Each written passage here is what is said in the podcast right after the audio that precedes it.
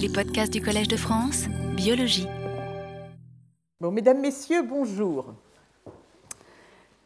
Les avancées les plus importantes en ce qui concerne la mécanotransduction au cours des cinq dernières années, exception faite des travaux réalisés par Robert Fettiplace sur la conduction du canal de mécanotransduction, le lien entre fréquence caractéristique et adaptation et constante rapide d'adaptation, et entre fréquence caractéristique et amplification, les avancées les plus importantes disais-je, ont été réalisées dans le domaine de la physiologie moléculaire. C'est pourquoi une mise à jour de ces données s'impose et me paraît devoir être complétée aujourd'hui encore. Je vais donc poursuivre. Je présenterai ensuite quelques éléments sur le premier euh, relais neuronal des voies auditives les neurones du ganglion spiral et plus particulièrement les neurones afférents. De la mécanotransduction, nous avons vu, en ce qui concerne les bases moléculaires, le type link, sa composition probable faite de protocadérine 15 et de cadérine 23, et les efforts pour identifier le canal de mécanotransduction auditive. Je vais dire aujourd'hui quelques mots de la nature moléculaire, tout d'abord du moteur d'adaptation, puis des éléments qui peuvent rendre compte de la réponse rapide en éliminant le calcium libre à proximité du canal, et enfin du rôle des phosphatidyl inositol membranaires. Alors les myosines. Nous avons vu au cours de l'exposé des processus d'adaptation que la courbe courant-déplacement lors de l'adaptation peut être ajustée en règle générale par deux exponentielles. Une dont la constante de temps est brève et qui définit l'adaptation rapide et une autre dont la constante de temps est plus longue et qui définit l'adaptation lente. Les cinétiques de l'une comme de l'autre sont dépendantes du calcium. En ce qui concerne l'adaptation lente, il y a accord de la communauté scientifique pour penser que l'adaptation lente est sous-tendue par un moteur moléculaire, moteur de type myosine. En ce qui concerne l'adaptation rapide, elle aussi due à un rétrocontrôle négatif exercé par le calcium sur la probabilité d'ouverture du canal, Pascal Martin vous a présenté les arguments en faveur du rôle d'un moteur moléculaire donc impliqués à la fois dans l'adaptation lente et rapide, d'autres comme Robert Fettipless, pour d'autres, l'adaptation rapide est médiée par un effet du calcium qui agit directement sur le canal. Alors nous l'avons déjà vu, en 83, l'hypothèse du Getting Spring est proposée par Jim Hudspeth. Un an plus tard, le type link est identifié par James Speckle. En 87, quatre ans après l'hypothèse du Getting Spring, Jim Hotspet propose avec Jonathan Howard l'idée d'un moteur d'adaptation pour rendre compte de ce phénomène d'adaptation.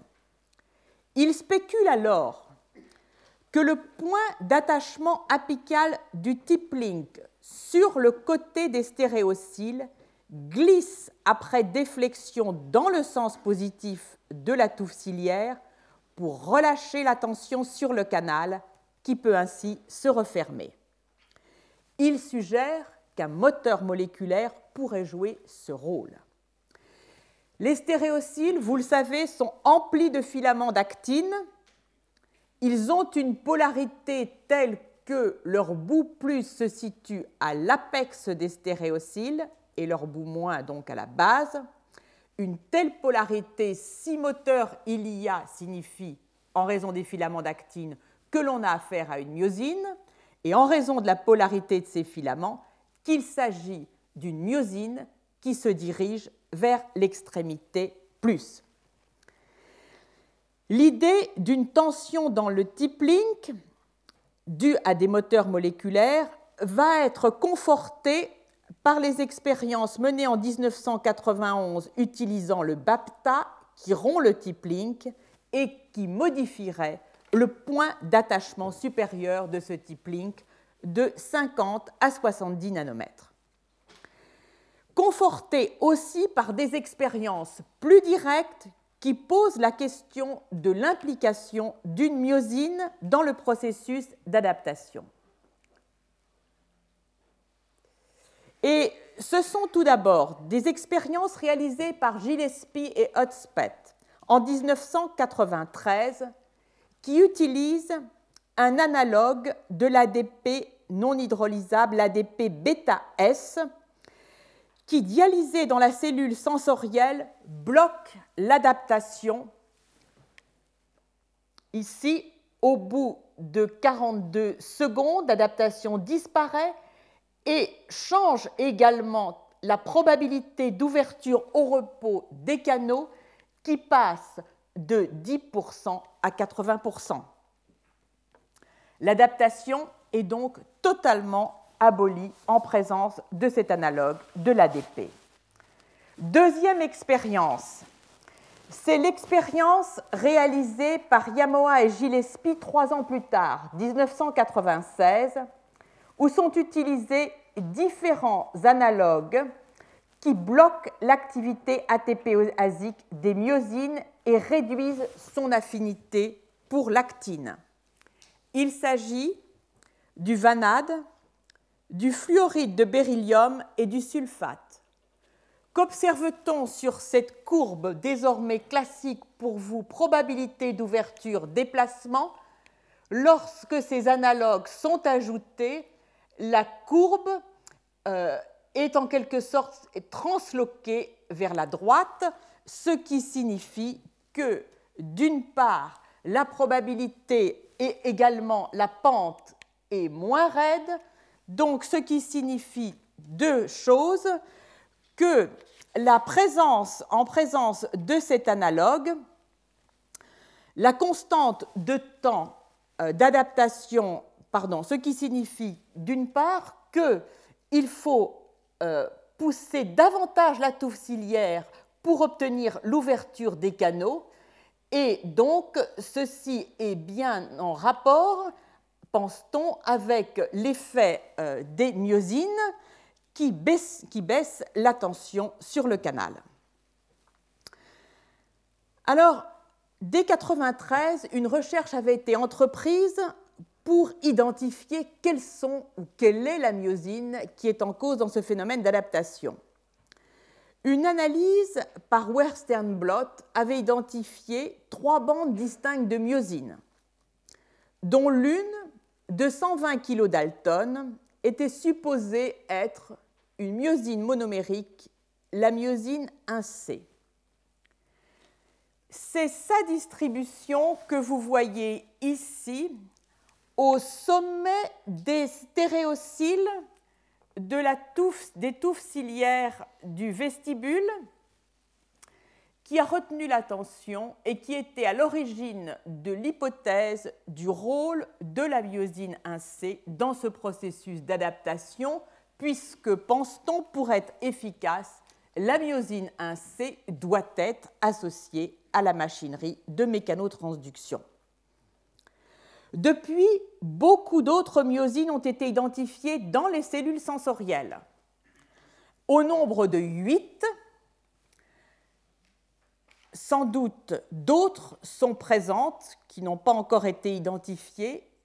Elles ont été identifiées, ces myosines, comme présentes dans la cellule sensorielle en raison du fait que lorsque les gènes correspondants sont mutés, et principalement chez l'homme, apparaît une surdité.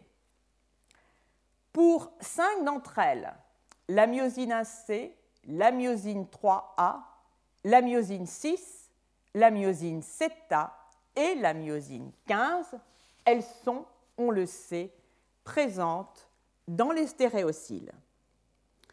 La myosine 6 est d'emblée disqualifiée pour être le moteur d'adaptation puisqu'elle se dirige, contrairement aux autres myosines, vers l'extrémité moins des filaments d'actine.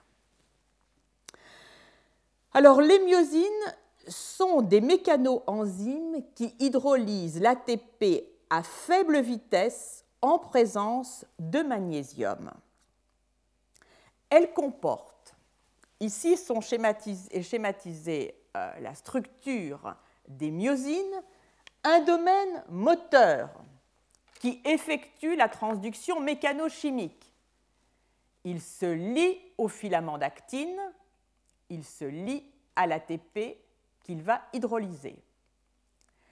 Puis, une région faite de domaines IQ qui lie la calmoduline qui forme le cou de la myosine ou bras de levier. Ce domaine amplifie les changements conformationnels.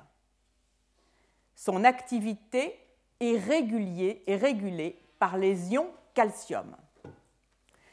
Derrière ce euh, domaine, ces motifs à IQ, qui sont en nombre variable, juste après commence la queue des myosines. Cette queue présente ou non un domaine dit col-col qui est à l'origine de la dimérisation, qui peut être à l'origine d'une dimérisation. Donc deux sous-unités de myosine s'enroulent l'une autour de l'autre grâce à ce domaine. Enfin, la queue des myosines, elle, est très variable d'une myosine à l'autre. Elle se fixe à des ligands spécifiques et c'est par cette spécificité que les myosines se trouvent attachées à telle molécule ou à telle structure et en raison de cette spécificité vont exercer des tensions sur la structure correspondante, la mettant ou non en mouvement. Alors, l'activité ATPasique des myosines est activée par la présence des filaments d'actine. Alors, nous allons voir brièvement le cycle des myosines.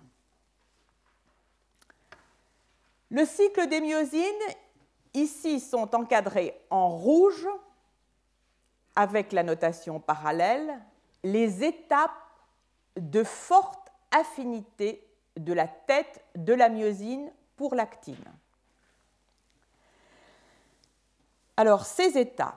Le premier, une myosine à laquelle n'est lié aucun nucléotide, ici dite myosine vide, a une très forte liaison, présente une très forte liaison au filament d'actine. Cet état est dit état de rigueur. C'est l'état de plus forte affinité.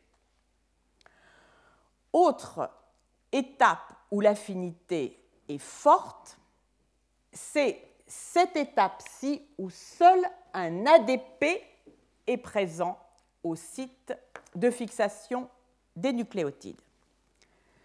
Donc, première étape, la myosine ne comporte pas de nucléotides, elle est dans un état de rigueur, elle présente une affinité très forte pour les filaments d'actine. L'ATP se fixe à la tête motrice. L'actine, la myosine se détache alors des filaments d'actine. Puis, l'ATP va être clivé en ADP et pays phosphate inorganique. Le phosphate inorganique, à cette étape, reste très lié à la tête de myosine. Le magnésium, qui était lié à l'ATP, est lié au phosphate inorganique. Grand changement conformationnel. Le coup bascule, la myosine est alors dite armée ou dans un état de transition et d'absence de liaison en présence d'ATP au filament d'actine, elle manifeste maintenant une faible liaison au filament d'actine.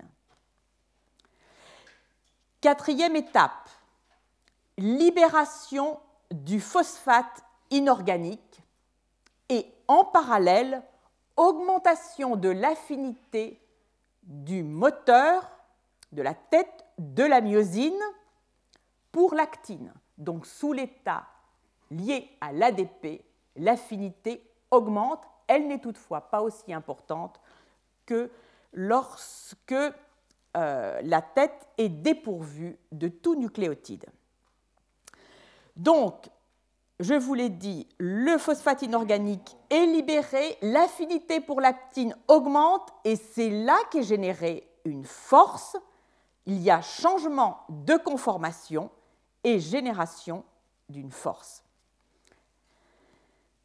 L'ADP est libéré, donc cette force va en quelque sorte soit propulser les filaments d'actine si ce sont eux qui sont libres, ou propulser, faire que la, myosine avance sur les filaments d'actine si à l'inverse les filaments sont fixes et qu'elle est davantage libre. Alors, le cycle, je vous l'ai dit, existe en dehors de la présence de l'actine. L'actine l'active à diverses étapes et en particulier à l'étape du relargage du phosphate inorganique. Le rôle du calcium qui va rentrer via le canal de mécanotransduction est globalement inhibiteur, mais il agit de façon antagoniste sur l'activité ATPasique et sur l'activité mécanique.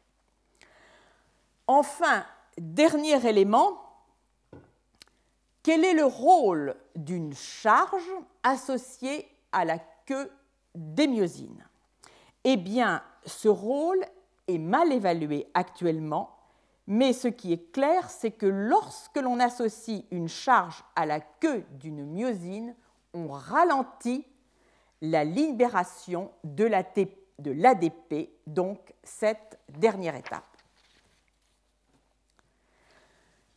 Aux caractéristiques qui différencient une myosine d'une autre, c'est le fait qu'elle est ou non processive. La définition la plus simple que l'on puisse trouver de la processivité est le fait que lorsqu'une myosine est processive, elle va établir plusieurs contacts, sa tête va établir plusieurs contacts avec les filaments d'actine avant de se détacher. A l'inverse, lorsqu'un moteur est non processif, ceci signifie qu'elle établit un contact puis se détache. Ce concept est en rapport avec une autre notion qui a reçu le terme en anglais de duty ratio, qui définit le temps qu'un moteur moléculaire passe attaché au filament d'actine durant l'ensemble de son cycle ATPasique. En règle générale, la processivité, c'est-à-dire le fait d'effectuer plusieurs sur les filaments d'actine sans se détacher est associé à un duty ratio élevé. Alors que se passe-t-il? Pendant ce temps d'attachement Eh bien, si on a affaire à une myosine qui a deux têtes, la fixation de la première tête pendant un temps suffisamment long permet à la deuxième tête de se fixer avant que la première soit libérée, ce qui garantit en quelque sorte, ce qui établit une coordination des mouvements des deux têtes et qui fait que la myosine ne se détache pas. Alors, nous avons vu donc que la processivité va permettre à une myosine de ne pas quitter le filament d'actine au cours de son cycle d'hydrolyse de l'ATP. C'est précisément ce que l'on observe au niveau des myosines dimériques, comme je viens de vous le dire. Mais la processivité peut en quelque sorte être mimée par un effet collectif de myosines dont chacune d'elles, pour autant, n'est pas processive. C'est ce que l'on observe avec les myosines non musculaires. Vous imaginez un ensemble de myosines non processives qui passent un temps très bref sur le filament d'actine et se détachent. Si ces myosines sont unies entre elles, comme le sont les myosines musculaires, si chaque tête passe un temps relativement bref de son cycle sur les filaments d'actine, mais si elles sont associées, au total, l'ensemble restitue un moteur qui peut avancer, qui est processif.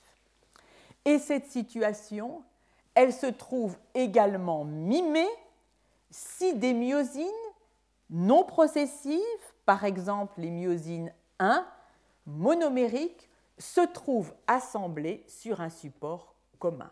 Chacune est non processive, mais ensemble, elles peuvent garder le contact avec le filament d'actine et progresser. Alors, j'en viens maintenant aux preuves ou non du fait que la myosine 1C est le moteur d'adaptation. Alors, c'est une démarche qui a été entreprise pour montrer que la myosine 1C est ou non le, le moteur d'adaptation par Peter Gillespie il y a une dizaine d'années. Et on peut dire qu'il s'est véritablement doté des moyens expérimentaux pour tester cette hypothèse. Moyens extrêmement lourds, comme vous allez le voir.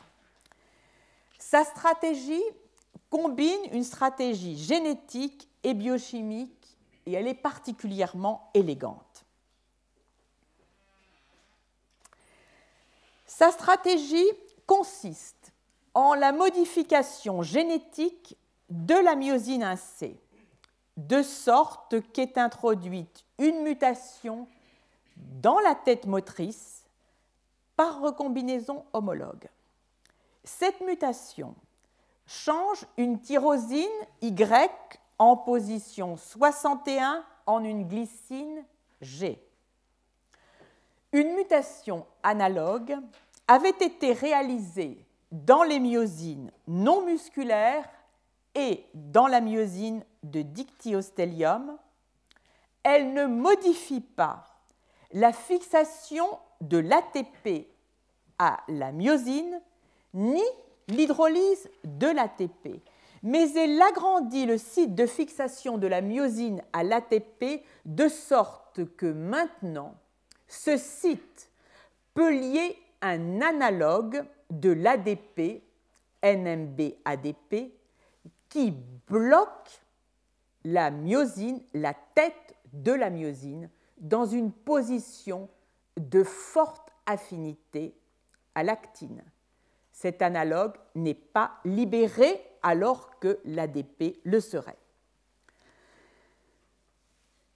Alors, en introduisant dans une pipette de patch cet analogue, il était d'abord observé que, tout d'abord, chez les mutants, je reviens sur ces mutants qui possèdent la mutation dans la tête de la myosine Y61G. Lorsque la mécanotransduction était mesurée, elle était rapportée, son amplitude était rapportée comme quasi normale. En présent, en absence de tout analogue, il n'y avait pas de modification. Même expérience, cette fois-ci, mais en présence de l'analogue. La mutation vous le voyez, conduit, comme nous l'avons vu tout à l'heure, à une amplitude normale du courant, mais lorsque dans la pipette de patch est cette fois-ci introduit le NMB ADP, il y a disparition de l'adaptation. En 4 minutes, même chose ici en 5 minutes. Il s'agit de l'adaptation lente. Les auteurs concluaient dans ce premier papier que l'adaptation rapide, quant à elle, vous la voyez se dérouler et vous voyez ici le pic de l'adaptation rapide, n'était pas modifié. Alors, dans cette première expérience, les animaux avaient l'expression d'un allèle normal de la myosine 1C et un allèle muté. Ces expériences ont ensuite été refaites chez des animaux double homozygotes pour l'allèle muté et la conclusion s'est maintenue en ce qui concerne l'adaptation lente, mais pas en ce qui concerne l'adaptation rapide. Elle paraissait ne pas être préservée. Bon, donc c'est installé dans l'idée des chercheurs qu'effectivement la myosine 1C, sur les, éléments d'expérience euh, génétique et biochimique associés, je vous l'ai dit, particulièrement élégantes, est le moteur d'adaptation. Pourtant, aujourd'hui, on peut mettre cette conclusion en doute et nous allons voir pourquoi. Le premier doute est le fait que la myosine 1C, lorsqu'on s'intéresse cette fois-ci non plus au vestibule, mais à la cochlée, est présente tout le long des stéréociles et n'est pas restreinte à la région apicale où se situe la, machinerie de mécanotransduction. Bon, tout de suite, ce n'est pas un argument très fort. La myosine 1C peut être présente tout le long du stéréocyle et être également associée à la machinerie de mécanotransduction. L'autre argument que je vais maintenant rapporter est, me semble-t-il, plus sérieux. Le groupe de Ricci a récemment procédé à une analyse systématique de la mise en place de la mécanotransduction dans les cellules ciliées externes chez le rat. L'objectif du travail était double. Le premier, examiner si la mécanotransduction atteint ses propriétés dites adultes en une seule étape, en quelque sorte comme si la machinerie était montée en un seul bloc, ou bien progressivement. Deuxième étape, se concentrer sur les parallélismes éventuels entre adaptation et autres caractéristiques et présence de certaines molécules pour tenter d'établir des corrélations. Alors, au plan méthodologique, ce qui est intéressant de souligner, c'est que l'ensemble de ces expériences qui s'intéressent à la maturation des cellules ciliées externes chez le rat ont été réalisées non pas directement sur des cochlées prélevées, mais sur des cochlées mises en culture quelques jours. Dans une première étape, des cochlées prélevées au troisième jour après la naissance et cultivées pendant neuf jours. Premier résultat, la morphologie des touffes ciliaires se euh, développe, semble-t-il, normalement en culture. Aucune différence par rapport à ce qui est observé in vivo. Les touffes ciliaires sont globalement bien orientées les rares défauts observés sont des troubles de polarité planaire. Autre aspect, les auteurs remarquent que il existe un certain nombre de liens très précoces dont j'ai discuté la fois précédente qui unissent les stéréociles en croissance et qui vont progressivement disparaître in vivo. Même chose in vitro, on les voit disparaître. Vous les voyez ici, au sommet de la cochlée, au jour 1, ces liens latéraux, et progressivement, ils vont disparaître, comme le montrent ces courbes, aussi bien in vivo qu'in vitro.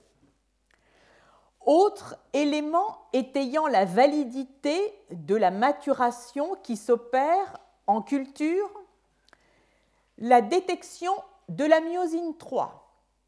Eh bien, qu'il y ait ou non passage en culture dans les cellules ciliées externes, elle apparaît au même moment, ici à la base de la cochlée au jour 1, et là de même, et après culture, on la voit présente dans toute la cochlée au jour 4. Les courants de mécanotransduction enregistrés avant passage, sans passage en culture ou après passage en culture sont semblables. La courbe courant-déplacement est la même dans sa cinétique. Je vous fais simplement remarquer qu'elle est exprimée en pourcentage du courant sur la valeur maximale du courant. Euh, on aurait préféré la voir en valeur absolue. Alors, venons-en aux caractéristiques de la mise en place de l'adaptation. Et tout d'abord, la fraction des cellules qui adaptent. Je vous rappelle, sur les cellules ciliées externes, en bleu les courbes qui correspondent à l'apex, en rouge à la base.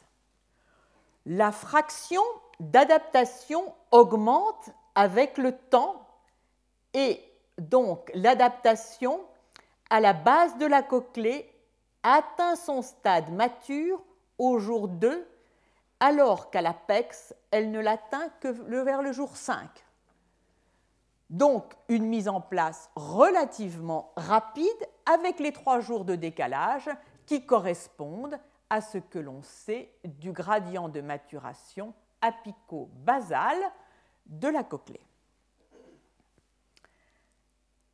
Alors, en ce qui concerne à nouveau la courbe courant-déplacement, on voit que elle se déplace progressivement vers la gauche, ce qui indique et devient plus raide, ce qui indique également qu'avec le temps, la probabilité d'ouverture du canal pour un même déplacement devient plus élevée.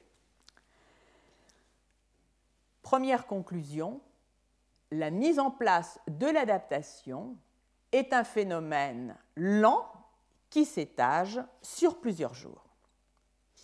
Alors tout de suite, je voudrais euh, mentionner le fait que ces travaux faits chez le rat répliquent en quelque sorte des travaux faits quelques années auparavant chez le poulet qui avait conclu à une mise en place progressive aussi et de l'amplitude du courant et de l'adaptation, mais qui observait par contre, en ce qui concerne la courbe courant-déplacement, une évolution, elle, vers la droite, comme s'il y avait un, progressivement un, un relâchement de la tension sur le canal.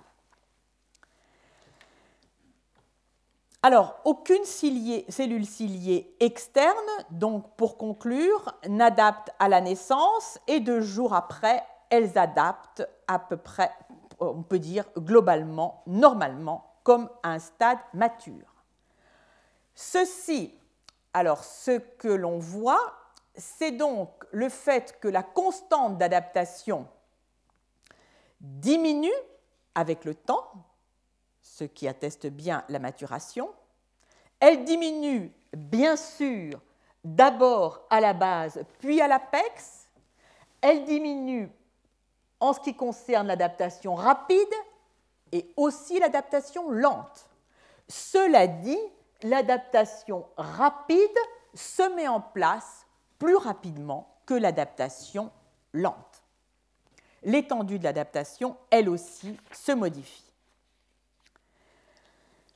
La question qui vient est bien sûr, peut-on corréler la mise en place de l'adaptation rapide ou ou lente avec l'expression de la myosine 1C Eh bien, le résultat est non.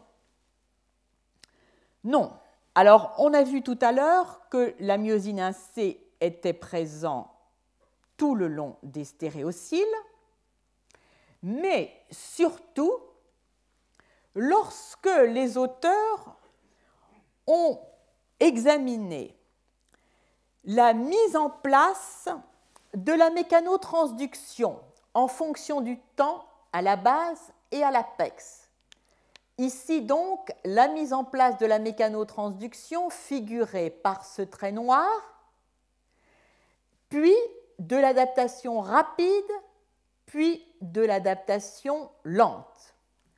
Ici, un des premiers marqueurs de différenciation des cellules sensorielles. Regardons l'expression de la myosine 1C, elle est plus tardive. Donc, ce que l'on peut conclure, c'est premièrement une véritable surprise. La myosine 1C paraît apparaître alors que les caractéristiques d'adaptation lente et rapide sont mises en place. J'ai une réserve qui est toujours la même. Ceci repose, cette conclusion repose sur les anticorps, sur exclusivement sur la détection de la myosine 1C par des anticorps anti-myosine 1C. La validation de ces anticorps n'a pas été apportée puisque faute de souris dont le gène correspondant est inactivé, on aurait aimé avoir, par exemple, en parallèle, euh, une étude des messagers correspondants par RT-PCR, elle manque.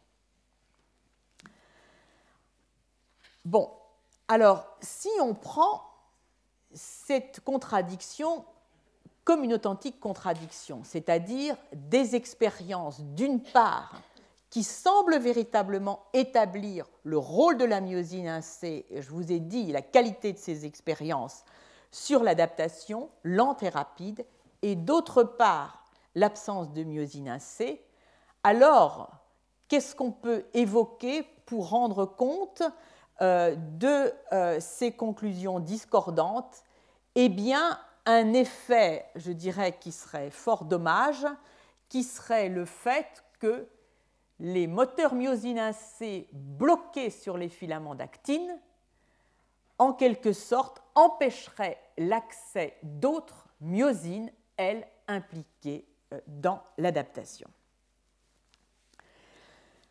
Alors, ce n'est pas tout. Euh, en ce qui concerne la myosine 1C, euh, je vais rapporter également des travaux de nature biochimique qui ne sont pas, en tout cas dans leur état actuel, qui ne plaident pas en faveur du rôle de la myosine 1C dans l'adaptation. L'idée est que la myosine 1C, comme moteur d'adaptation, a une activité et, disons, exerce une tension et a une activité qui dépendent du calcium. OSPAT a récemment repris l'analyse du rôle du calcium sur la cinétique des myosines 1C. Et il montre que ces myosines subissent des changements conformationnels qui, en tout cas ceux qu'il peut analyser, ont tous une constante de temps trop lente pour rendre compte du phénomène d'adaptation rapide. Constante de temps de 300 millisecondes, donc beaucoup trop faible. Pardon, beaucoup trop longue. Alors, si l'on veut persister avec la myosine 1C moteur d'adaptation, comment, quelle fonction peut-on attribuer au calcium? Soit un changement conformationnel de cinétique extrêmement rapide qui est jusque-là passé inaperçu, soit il faut garder à l'esprit, comme Pascal Martin l'avait souligné lors de sa première conférence, que les propriétés cinétiques d'un moteur libre et d'un moteur en charge, c'est-à-dire dont la queue est associée à un ligand qui la, disons, tire en arrière pourrait être très différente. Voilà. Alors, avant de clore ce chapitre sur la myosine 1C, eh bien, j'aimerais considérer d'autres myosines, pourquoi pas comme responsables de l'adaptation. Ritchie, quant à lui, conclut que ce pourrait être la myosine 3. La myosine 3A qui est présente au sommet des stéréocyles. Vous la voyez ici figurée. Ce que l'on peut dire, c'est que dans ce cas, ceci revient à faire jouer le moteur d'adaptation dans la partie de l'insertion basse du type link. Considérons la myosine θ. Alors, tout d'abord, la myosine θ s'exprime très tôt durant le développement de la touffe ciliaire. Elle est le premier moteur moléculaire qui apparaît. Elle est présente très tôt au sommet des stéréocyles au jour postnatal 1 chez la souris où elle se colocalise avec la cadérine 23 qui forme à cette époque essentiellement les liens latéraux. Elle se relocalise tout le long du stéréocyle lorsque la mécanotransduction apparaît. Chez les mutants myosine CETA, comme l'a monté Cornet-Cross en 2002, l'adaptation fortement perturbée. La courbe courant déplacement aussi atteste d'une baisse de tension sur le canal. Alors pourquoi la myosine CETA n'a-t-elle pas été retenue comme le moteur d'adaptation? Eh bien principalement parce que Cornet-Cross avait fait de sa présence quasi exclusive associée à la machinerie, au niveau de la machinerie de mécanotransduction, un des critères. Or, on savait déjà que la myosine CETA était présente tout le long du stéréocyle. Quelles caractéristiques pour cette myosine CETA Beaucoup de zones d'ombre à nouveau.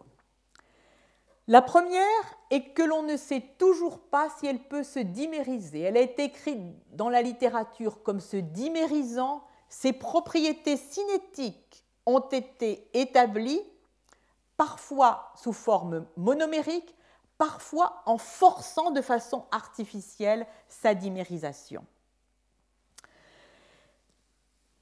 Qu'est-ce qu'elle a comme autre caractéristique? Elle a comme caractéristique d'avoir une très forte affinité pour l'ADP et très faible pour l'ATP.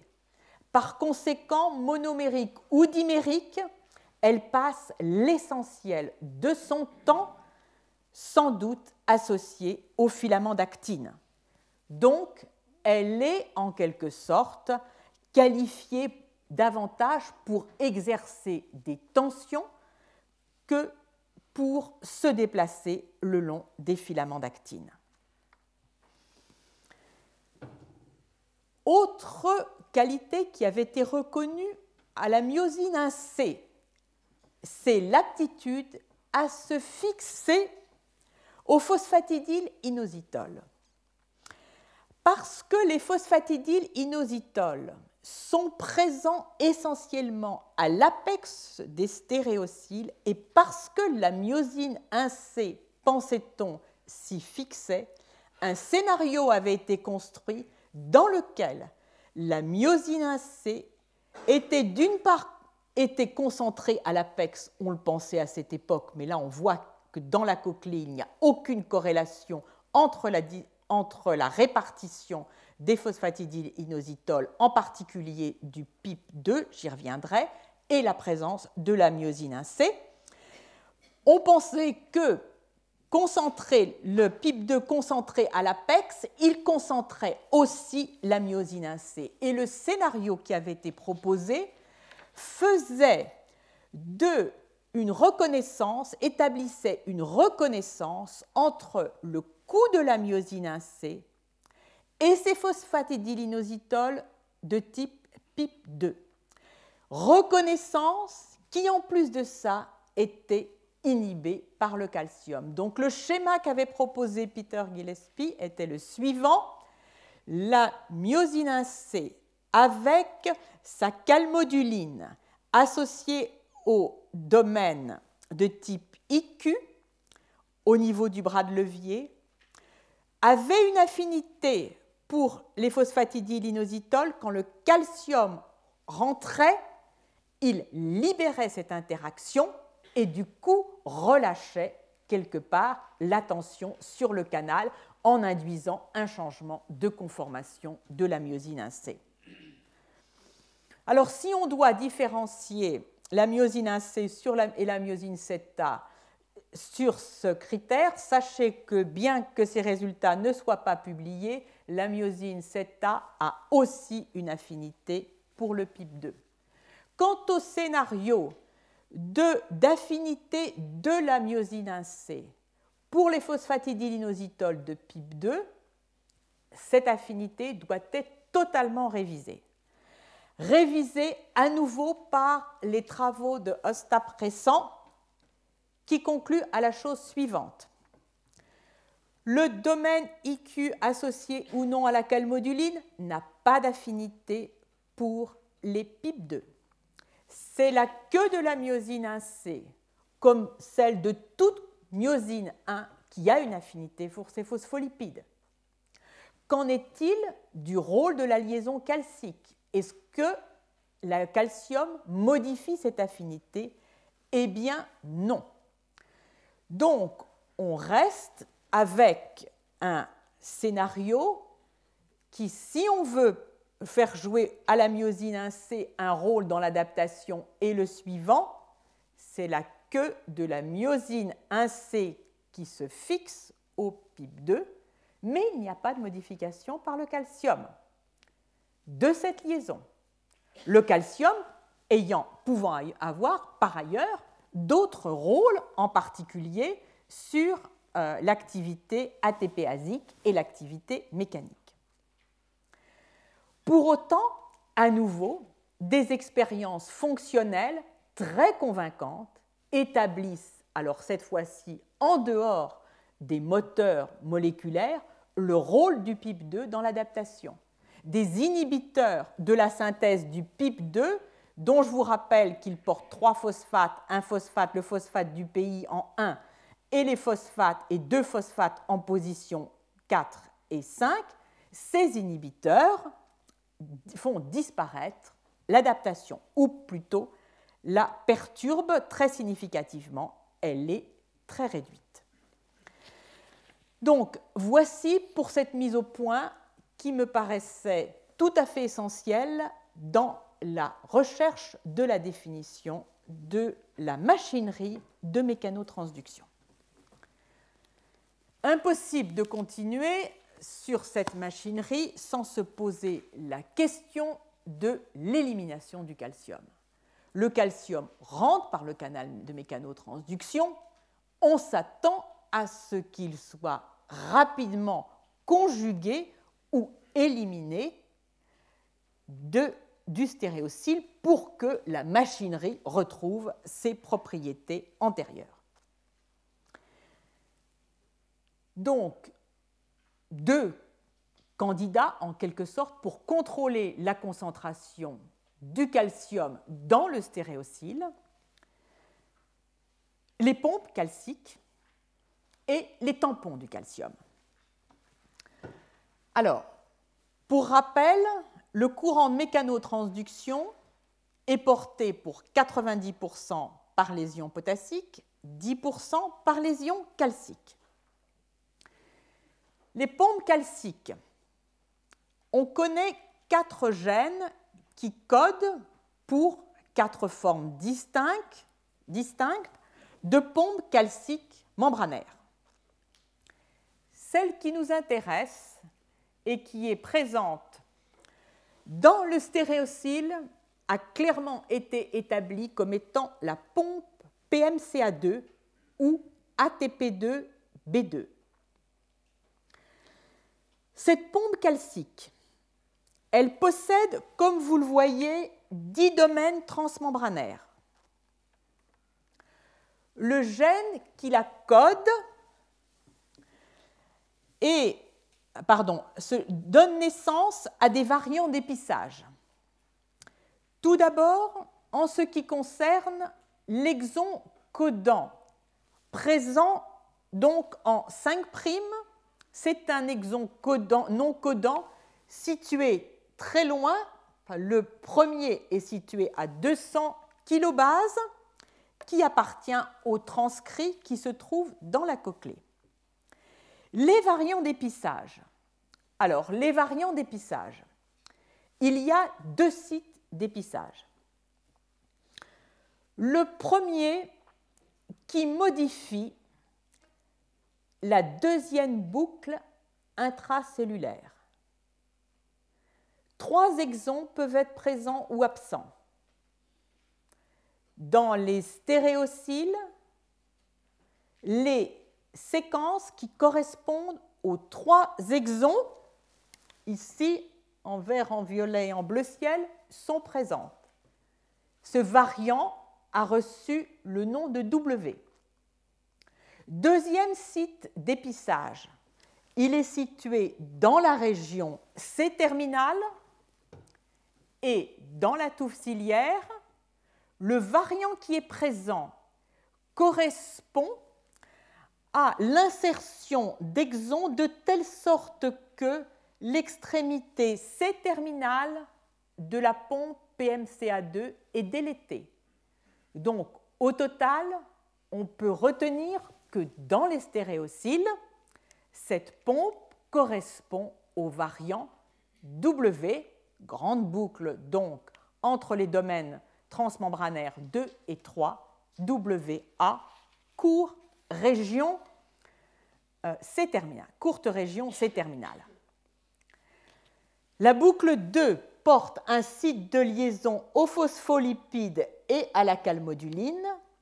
La forme courte A, le variant court de la pompe PMCA2, élimine les sites de liaison C-terminaux à la calmoduline et également un consensus de liaison au domaine PDZ qui, dans les formes longues, permet de lier un grand nombre de molécules PDZ. Alors, un élément, il a été montré également que cette boucle ici entre le domaine D2 et 3 porte une courte séquence peptidique valine, asparagine, glycine, VNG, qui est nécessaire à l'adressage de la pompe. Alors voyons maintenant les preuves de l'importance de cette pompe. Ces preuves, elles, sont, elles ont été apportées par la génétique et elles sont de deux ordres. Premièrement, ce sont un certain nombre de mutations, aussi bien chez la souris que chez l'homme, qui ont révélé le caractère critique de la pompe, de cette pompe, variants qui ont été analysés au plan fonctionnel, in vitro, puis in vivo. Deuxième aspect, disons deuxième point euh, important que la génétique a apporté, aussi bien chez la souris que chez l'homme, elle a couplé fonctionnellement la pompe PMCA2 et la cadérine 23, qui, comme nous l'avons vu la semaine passée, est sans doute un composant du type link. Chez la souris, quatre mutations ont été rapportées. Sur trois d'entre elles, je ne m'étendrai pas parce qu'il s'agit soit d'une inactivation conditionnelle qui introduit ici un stop, pardon, d'une inactivation totale, ou d'une mutation stop, ou bien de l'introduction ici d'une mutation dans le quatrième domaine transmembranaire. Plus intéressante est cette mutation qui substitue à une glycine une sérine en position 283. L'activité de transport de cette pompe a été initialement rapportée comme réduite de 30%. Chez l'homme, deux mutations, deux mutations faux sens indiquées par le petit h, l'une glycine sérine disacides aminés plus loin que la mutation présente chez la souris, et l'autre, une mutation valine méthionine présente dans cette autre boucle intracytoplasmique entre le domaine 4 et 5. Au plan fonctionnel, que se passe-t-il en ce qui concerne la capacité de cette pompe de faire sortir le calcium lorsque sont présents, sont introduites ces mutations qui existent chez l'homme ou chez la souris, 283 ou 293 glycine pour sérine. Voici ici la cinétique normale de la pompe PMCA2 des différents variants. Celui qui nous intéresse est en rouge WA. On le retrouve ici. Et maintenant, les deux mutants, qu'observe-t-on? L'exclusion du calcium est rapide chez ces mutants, mais par contre, elle, elle se maintient, l'effet, disons, d'extrusion se maintient au-delà de la normale. Voyons maintenant l'effet in vivo. Qu'attend-on sur la courbe courant déplacement d'après ce que vous savez chez ces mutants qui ne permettent pas donc d'éliminer efficacement le calcium?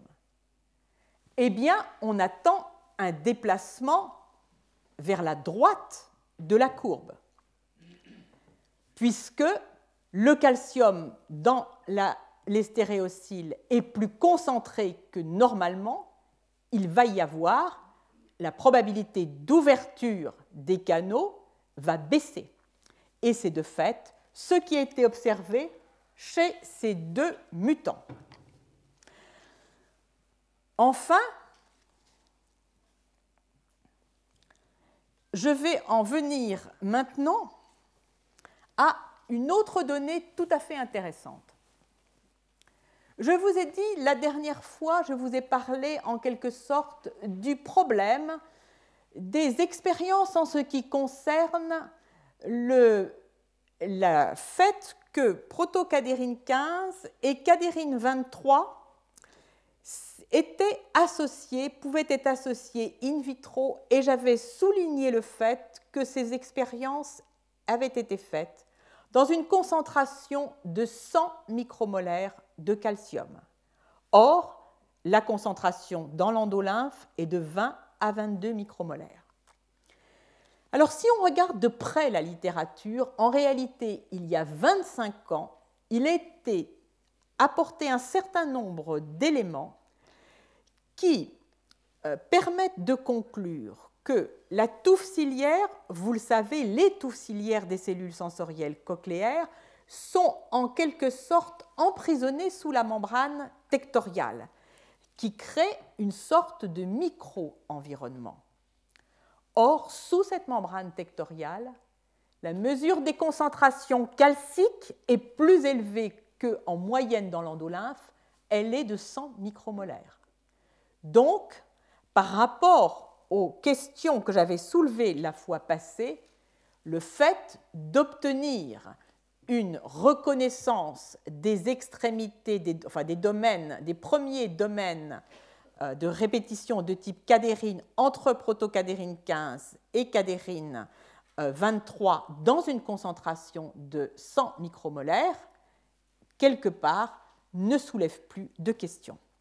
Que se passe-t-il chez ces animaux chez lesquels donc la pompe est anormale, eh bien, la concentration du calcium dans l'endolymphe situé sous la membrane tectoriale baisse considérablement. Donc là, je pense qu'on a vraiment un faisceau d'arguments pour, pour dire que de fait, cette pompe paraît avoir euh, un effet, disons, faire partie euh, de la machinerie de mécanotransduction.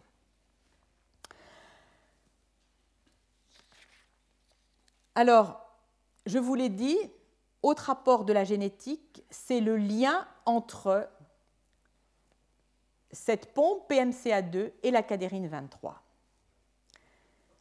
Ceci a été mis en évidence il y a déjà plusieurs années par Konrad Nobentraub sur l'approche génétique suivante. Il existe chez la souris un locus qui prédispose à l'apparition d'une surdité précoce. Ce locus, en quelque sorte, on pourrait dire par extrapolation, a une presbyacousie. Ce locus a été localisé sur les chromosomes au même endroit qu'un gène qui modifie l'expression phénotypique des mutations d'F-Walser, des FW dans la pompe dont je viens de parler. C'est avec, je dois dire, une certaine persévérance que les auteurs ont tenté de montrer que ce locus était lié à des mutations de la cadérine 23. En séquençant la cadérine 23, la seule chose qu'ils ont trouvée, c'est une mutation synonyme dans un des exons, l'exon 7 de la cadérine 23, c'est-à-dire une mutation qui ne modifie pas l'acide aminé pour lequel, euh, le codon correspondant code. Pour autant, on le sait, certaines mutations synonymes ont un effet sur l'épissage. Ces mutations peuvent, lorsqu'elles sont situées à l'une ou l'autre extrémité de l'exon, diminuer l'efficacité de l'épissage. Et de fait, c'est ce qu'ils ont réussi à démontrer de façon assez élégante.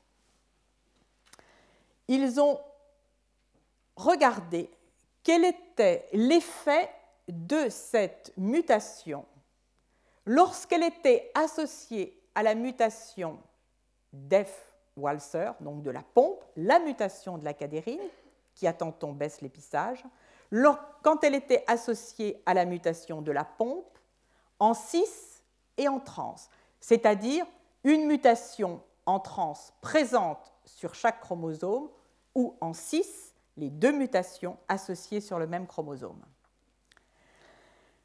Lorsque les deux mutations, alors, les deux mutations étaient, alors je, reprends parce que ce n'est pas tout à fait euh, euh, ça, si, lorsque les deux mutations étaient associés sur le même chromosome, l'effet...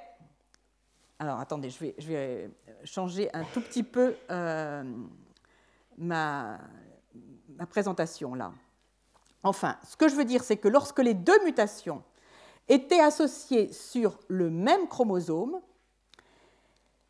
on n'observait pas de perte auditive, ce qui signifiait que le fait d'associer la baisse de l'épissage sur un même chromosome à une mutation donnée baissait en quelque sorte l'épissage de l'allèle muté, mais l'allèle, l'autre allèle restant fonctionnel, il n'y avait pas de surdité. En revanche, si on plaçait sur chacun des deux, deux allèles une mutation, l'allèle sauvage voyait son taux d'expression baisser par la mutation d'épissage en raison de la mutation présente sur l'autre allèle, il y avait une perte auditive. Donc ceci permettait de démontrer que véritablement cette mutation observée avait une valeur fonctionnelle. Alors ensuite, ce sont des travaux chez l'homme qui ont associé à nouveau cadérine 23 et mutation dans la pompe. Dans une famille, cinq personnes étaient atteintes de surdité profonde et trois d'entre elles de surdité sévère. Les trois personnes atteintes de surdité profonde portaient une mutation à l'état homozygote dans la cadérine 23. Donc toutes portaient une mutation dans la cadérine 23. Il s'agissait d'une mutation faux sens dans la partie extracellulaire. Celle qui avait une mutation profonde avait en plus une mutation dans la pompe calcique. C'est la mutation mentionnée ici, valine, une valine substituée par une méthionine en position 586. Donc, il était également observé que cette mutation, en présence ou non de calmoduline, baisse l'activité d'hydrolyse de l'ATP de la pompe calcique. Quel est l'intérêt de ces mutations, de la combinaison de ces mutations.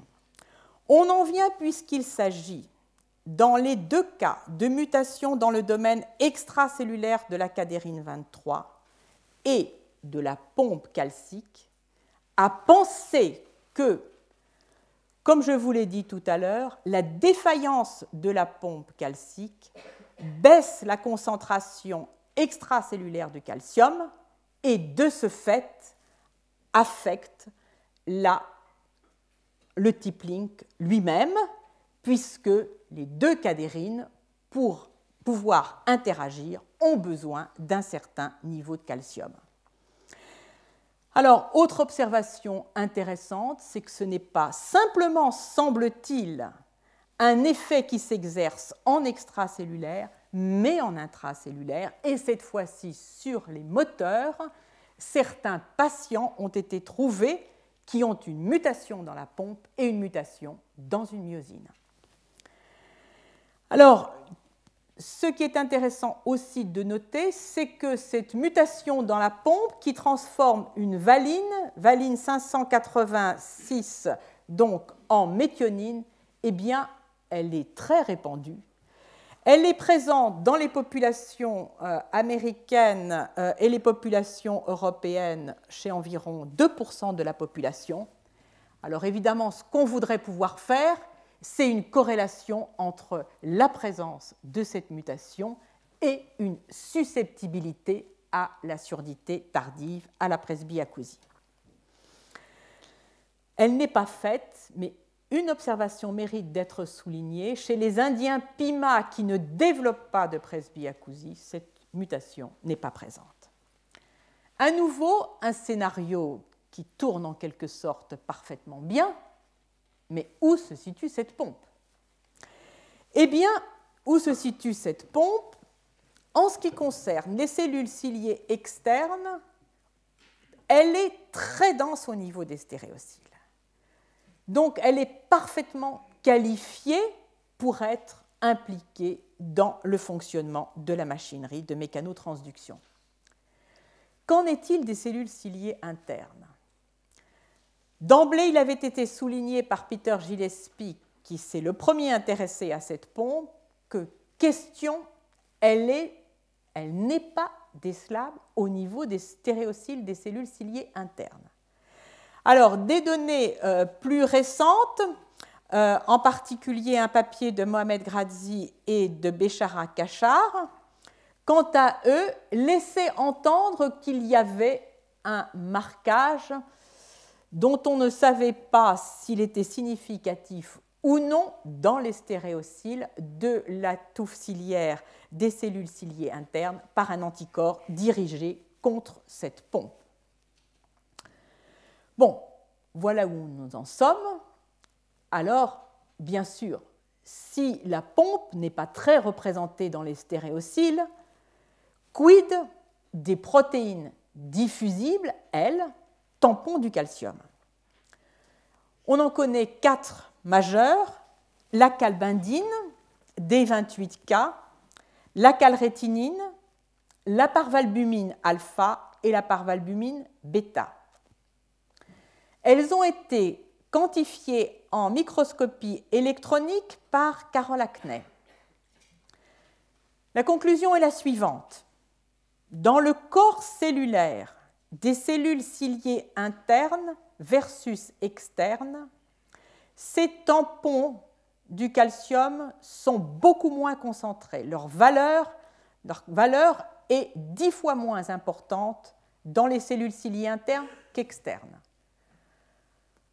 Quelque part, euh, ceci est en cohérence avec le fait que la cellule ciliée interne et, euh, va ensuite, euh, disons, réguler via le calcium l'activité synaptique. Qu'en est-il? Et également, comme nous allons le voir, celle des canaux BK. Qu'en est-il au niveau des stéréociles? Eh bien, qu'il s'agisse de la cellule ciliée interne comme de la cellule ciliée externe, la concentration de ces tampons du calcium libre est faible. Elle est cinq fois plus faible que dans le corps cellulaire. Voilà, j'en ai terminé pour les acteurs moléculaires de la machinerie de mécanotransduction.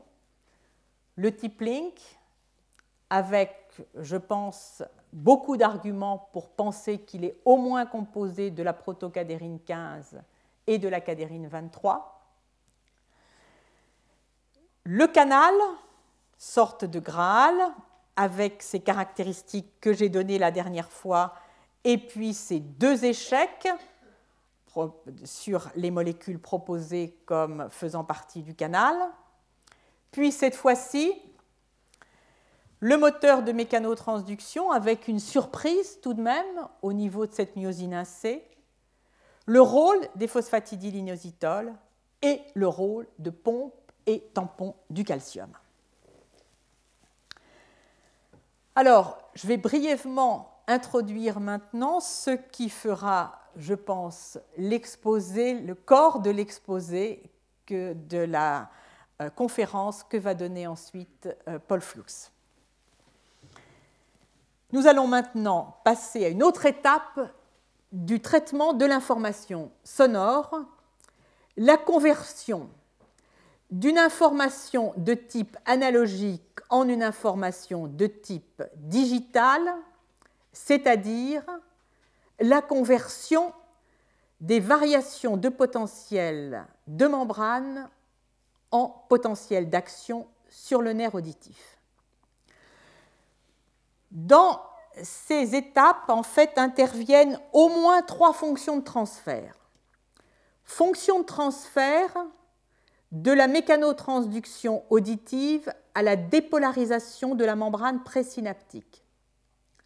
Fonction de transfert de la dépolarisation à la libération du neurotransmetteur, avec deux étapes, deux sous-étapes l'ouverture des canaux calciques dépendant du voltage et la fusion proprement parlée des vésicules présynaptiques avec la membrane, des vésicules synaptiques avec la membrane présynaptique. Enfin, dernière fonction de transfert, celle qui a lieu entre la libération du neurotransmetteur et le courant excitateur postsynaptique. Les exigences qui portent sur ces étapes, c'est principalement des exigences de précision temporelle. Il est indispensable, comme nous le verrons, cette précision temporelle est indispensable pour la localisation de la source sonore dans l'espace. Alors je vais brièvement introduire la synapse qui nous intéresse. Celle-ci entre la cellule ciliée interne et le neurone auditif. et parler, je pense que Paul l'évoquera peut-être, mais de la première fonction de transfert entre le canal, la mécanotransduction et la dépolarisation présynaptique. D'un mot, je vous rappelle que la synapse des cellules sensorielles auditives diffère des cellules conventionnelles, aussi bien au plan morphologique que fonctionnel que moléculaire. Morphologique, par la présence de ce bâtonnet synaptique dense aux électrons, dit ruban, associé à la synapse, à la zone active de la synapse, et auquel sont associées des vésicules synaptiques. Il y a également des vésicules synaptiques sous le ribbon qui sont directement amarrées à la membrane présynaptique, en quelque sorte prêtes à fusionner, et des vésicules loin du ribbon. L'innervation, d'un mot. L'innervation des cellules ciliées internes, elle est très particulière, elle est faite par donc des neurones afférents. Ce sont les seuls qui nous intéressent pour l'instant. Sachez que le nerf auditif comporte 30 000 neurones chez l'homme, 50 chez le chat. Pour comparaison, le nerf optique comporte 1 million de neurones. Donc l'information qui, euh, euh, qui est portée par 3000 cellules ciliées internes nous allons le voir, est multiplié par un facteur 10 par les neurones afférents. Alors que la situation est l'inverse dans la rétine, on part de 100 millions de photorécepteurs et au niveau du nerf optique, il n'y a plus que 1 million de neurones. Ces neurones qui, qui innervent les cellules ciliées internes sont dits de type 1. Ce sont de gros neurones myélinisés. La spécificité est la suivante. Chaque neurone afférent ne contacte qu'une cellule ciliée interne. Et il y a autant de neurones afférents que de synapses, bien sûr, que de rubans. Donc vous avez un système de sortie qui est un système 1 pour 1. Je laisse de côté pour l'instant les cellules, l'innervation des cellules ciliées externes qui se fait par les neurones de type 2. Je n'en dirai rien. Alors, qu'est-ce qu'il s'agit de transférer? Il s'agit de convertir un potentiel de récepteur déclenché par la mécanotransduction en donc une libération de neurotransmetteurs. Alors d'un mot, qu'est-ce qu'est ce potentiel de récepteur? Il faut revenir à des travaux de 78 par Russell et Selick, repris par Peter Dallos en 1985, pour voir que ce potentiel de récepteur, il oscille, comme vous l'a montré aussi Paul Avant, en parallèle avec le son. Il oscille et il a deux composantes. Une composante alternative et une composante continue. La composante alternative a reçu le nom de AC en anglais et l'autre est dit courant alternatif, courant direct DC. Je vous l'ai dit, problème. Le problème, premier problème, au niveau de la cellule sensorielle, c'est la constante de temps de la membrane. Les oscillations alternatives du courant ne peuvent être transmises en raison de la constante de temps de la membrane que jusqu'à environ, bon là il est indiqué 2 kHz, encore à 3 kHz. Au-delà, la composante disparaît, la composante alternative, et laisse place essentiellement, pas uniquement, mais essentiellement à une composante continue. On, le codage en intensité de la stimulation est pense-t-on relié directement à la composante directe, la composante d'essai, ici, du potentiel de récepteur. Par contre, la composante alternative, elle, comporte le codage en fréquence. Alors, je vais donner, juste avant de terminer, je vais juste mentionner un travail qui va sans doute s'articuler avec ce dont Paul Fuchs va parler et qui a été réalisé par Dominique Oliver et Charles Lieberman. Il s'agit de savoir comment s'effectue la fonction de transfert entre mécanotransduction et potentiel de récepteur. Et ce que ces auteurs ont montré, c'est le rôle des canaux potassiques de large conductance qui sont présents dans le corps cellulaire, qui dépendent du voltage et du calcium dans cette fonction de transfert. Ils ont pu démontrer cela grâce à des mutants qui sont défectueux dans ces canaux BK.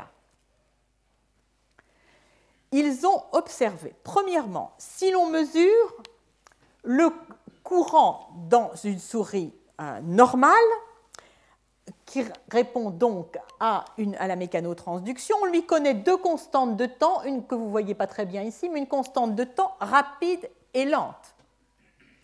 Chez les souris défectueuses pour les canaux BK, la sous-unité alpha ne persiste que la, courante, la composante lente. Alors, dans le courant des cellules ciliées internes, on connaît un courant dit F pour fast, rapide, et un courant lent. Le courant rapide peut être inhibé par ce composant. Or, si on inhibe le courant rapide, on garde un courant lent en tout point identique à celui obtenu en l'absence des canaux BK. Alors voyons maintenant que se passe-t-il si on fait varier de voltage, quel que soit le voltage, l'amplitude du courant est plus faible chez les mutants dépourvus de canaux BK. En revanche, si on s'intéresse au courant IKN, au potentiel de repos ou au courant calcique, ils sont identiques chez les souris mutantes et chez les souris dépourvues de canaux BK. Alors, où se situe l'anomalie On peut la mettre en évidence sous deux formes. Dans la cinétique de l'apparition des courants lorsque l'on maintient le voltage. Il y a, pardon, la cinétique du voltage, pardon, au contraire, lorsque l'on fait varier le courant. Il y a, premièrement, un pic de voltage beaucoup plus élevé chez les animaux qui n'ont pas les canaux BK que chez les animaux sauvages. Ensuite, ce courant se maintient beaucoup plus, à un taux beaucoup plus élevé. Plus encore, qu'en est-il de la mise en place de ces courants à l'échelle fine? Vous voyez ici les mutants en rouge et les animaux sauvages Eh bien, la mise en place des courants est plus lente chez les mutants. Donc, au total, ce que l'on observe, c'est un délai dans la mise en place des courants chez les animaux dépourvus de canaux BK. Ceci se traduit par, en parallèle, par une baisse de la composante alternative du courant. Donc ce que l'on voit, c'est que dans la fonction de transfert de la mécanotransduction à la dépolarisation et donc à la genèse de l'influx nerveux sur le nerf auditif, intervient la constante de temps de la membrane qui est modulée l'existence des canaux BK. Je pense que nous avons là euh, une jonction avec euh, ce dont Paul Fuchs va vous parler. Je vous remercie de votre attention et je serai contente de répondre à vos questions.